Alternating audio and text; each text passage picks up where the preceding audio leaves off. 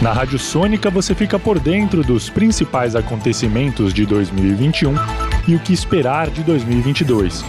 Economia, política, esporte, saúde, cultura. Tudo isso no balanço e perspectiva da Sônica Metodista. Olá, eu sou a Victoria Rossi e o contato da Rádio Sônica de hoje é com a pedagoga e diretora de escola pública Alessandra Marques Freitas. Olá, Alessandra, é um prazer tê-la aqui com a gente. Oi, Vitória, tudo bem? É um prazer estar aqui com você para falar um pouquinho aí da, da gestão nesse momento de pandemia. Qual a sua visão, a sua perspectiva da educação nesse ano de 2021? A gente começou aí 2021, né, numa perspectiva de que, se, que não sabia se voltaríamos ou não. O ensino remoto estava se dando aí de uma maneira boa, mas ao mesmo tempo a gente não sabe se satisfatória para as famílias e para as crianças.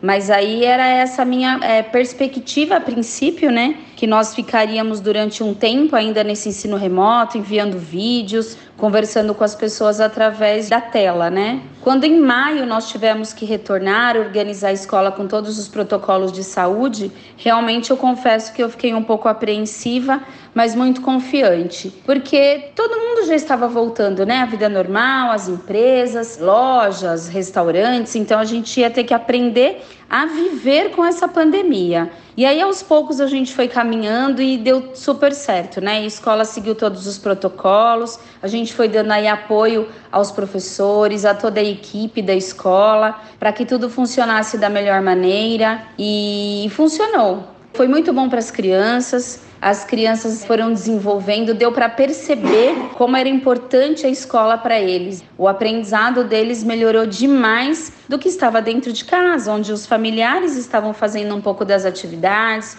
ou ora não tinham a tecnologia para estar tá entrando nas aulas remotas, ou muitas vezes os familiares não ajudavam em casa, como o professor ajuda na escola, né? Então a minha perspectiva ela foi boa e caminhando aí lentamente para a gente chegar agora nesse fim de ano com bons resultados, né? Estou muito feliz. As crianças usando máscara, seguindo os protocolos, entendendo o que é viver nessa pandemia, mas entendendo também a importância da escola. Se a gente questiona para eles se eles sentiram saudade da escola, eles sentiram. E nós também. Então a escola ela tá, está funcionando normalmente, muito bem, e aí tivemos bons resultados.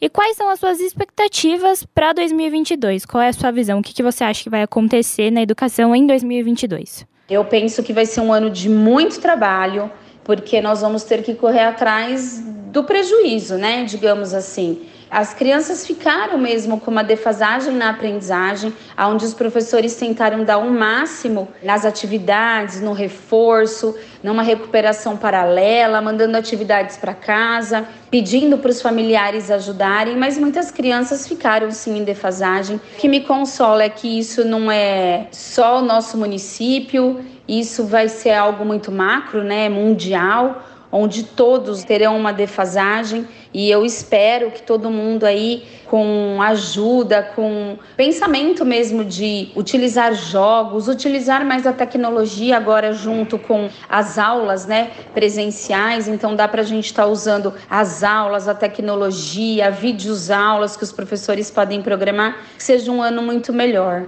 Então, eu tenho uma expectativa boa, mas de muito trabalho, de muita dedicação de todas as pessoas. O Balanço e Perspectiva de hoje foi com a diretora e pedagoga Alessandra Marques Freitas. Obrigado, Alessandra. Um grande beijo, espero ter colaborado, viu, Vitória? Victoria Rossi, para a Rádio Sônica. Na Rádio Sônica você fica por dentro dos principais acontecimentos de 2021 e o que esperar de 2022 economia, política, esporte, saúde, cultura. Tudo isso no balanço e perspectiva da Sônica Metodista.